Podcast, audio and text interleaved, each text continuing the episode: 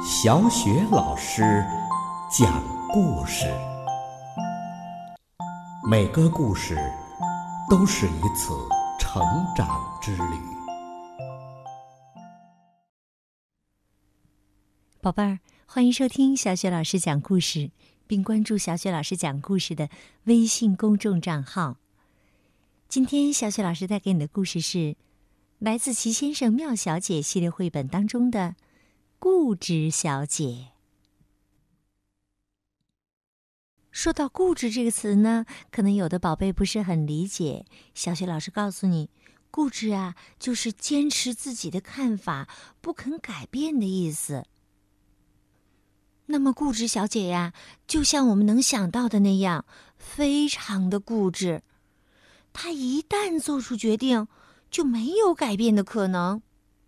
比如说。如果他决定出门了，那就一定要出门，哪怕外面正下着倾盆大雨，他也会出门的。一个星期天啊，没有下雨，他决定坐公共汽车去强壮先生家。他为什么要去那儿呢？因为呀，他已经把鸡蛋全吃完了。大家都知道。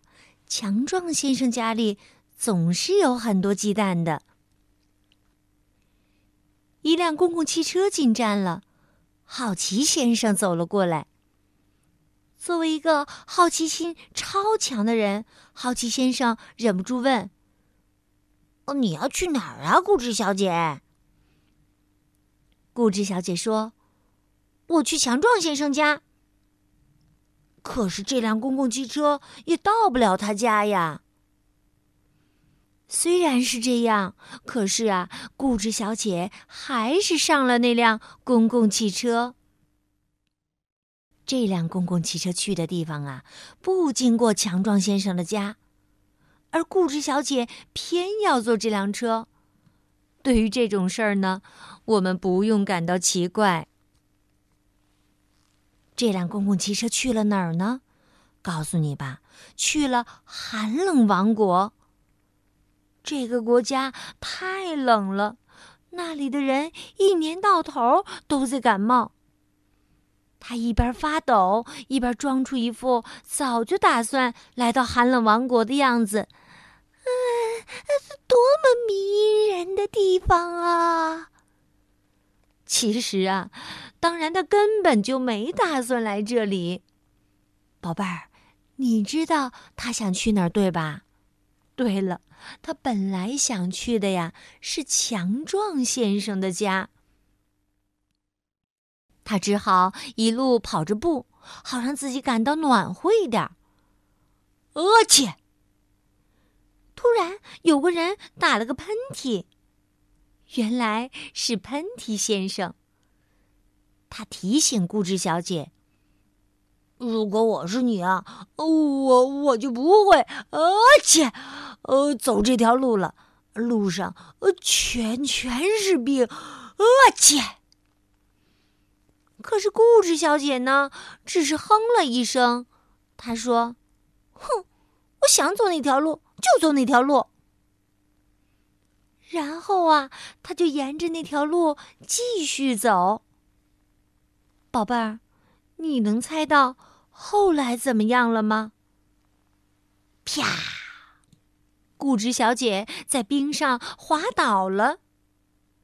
可是固执小姐却说：“嘿，哦，真好玩儿。”事实上啊，这当然不好玩儿。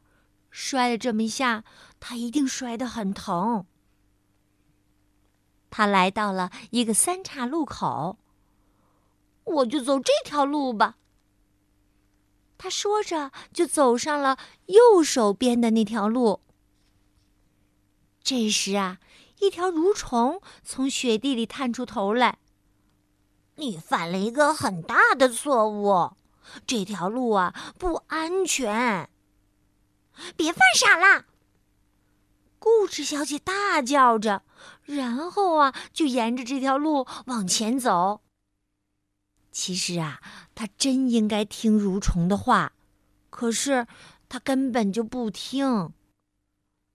他还没走多远，就遇到了雪崩，一个大雪球狠狠地砸在了他的脑袋上。一个雪球沿着小路不停地往下滚，在陡峭的山坡上滚啊滚，滚啊滚。宝贝儿，你知道吗？固执小姐就在这个雪球里面，也在陡峭的山坡上不停地呃滚啊滚，滚啊滚。那个雪球滚了非常远。一直滚到了另一个国家，在那里融化了。真幸运！固执小姐发现自己就站在强壮先生家的门外，她浑身呢都湿透了。强壮先生说：“我的天哪，你湿透了，快进来擦擦，不然你会感冒的。”可是固执小姐回答说：“我从来不感冒，我是来要几个鸡蛋的，你给我让开。”强壮先生说：“真是不讲道理。”固执小姐听了，哼了一声：“哼，废话。”这时啊，固执小姐浑身湿淋淋的，就冲进了强壮先生的厨房。他没说一个请或谢谢，就端起了一大碗鸡蛋。强壮先生说：“你至少要问一下，我同不同意呀？”我切！固执小姐打了个喷嚏。强壮先生说：“我提醒过你，不把身上擦干会感冒的。”固执小姐回答说：“我从来不感冒。”而且，接着固执小姐又打了个大喷嚏。到了现在呀，他实在是太饿了，就给自己做了一份超级巨大的炒鸡蛋，非常非常大。接着，他开始吃他那份超级巨大的炒鸡蛋。他吃的越多，强壮先生就越来越担心。他说：“你这样吃下去会生病的。”胡说！固执小姐哼了一声，因为她是那么固执，于是固执的坚持吃完了那份超级巨大的炒鸡蛋。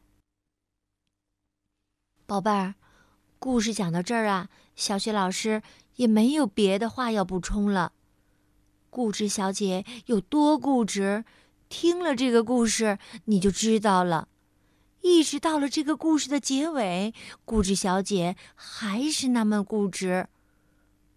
那你觉得像她这样坚持自己错误的看法，不肯改变，对不对呢？好了，宝贝，小雪老师带给你的固执小姐的故事就讲到这儿了。接下来呀，又到了我们读古诗的时间啦。今天我们朗读的古诗是《望天门山》。《望天门山》，唐·李白。天门中断楚江开。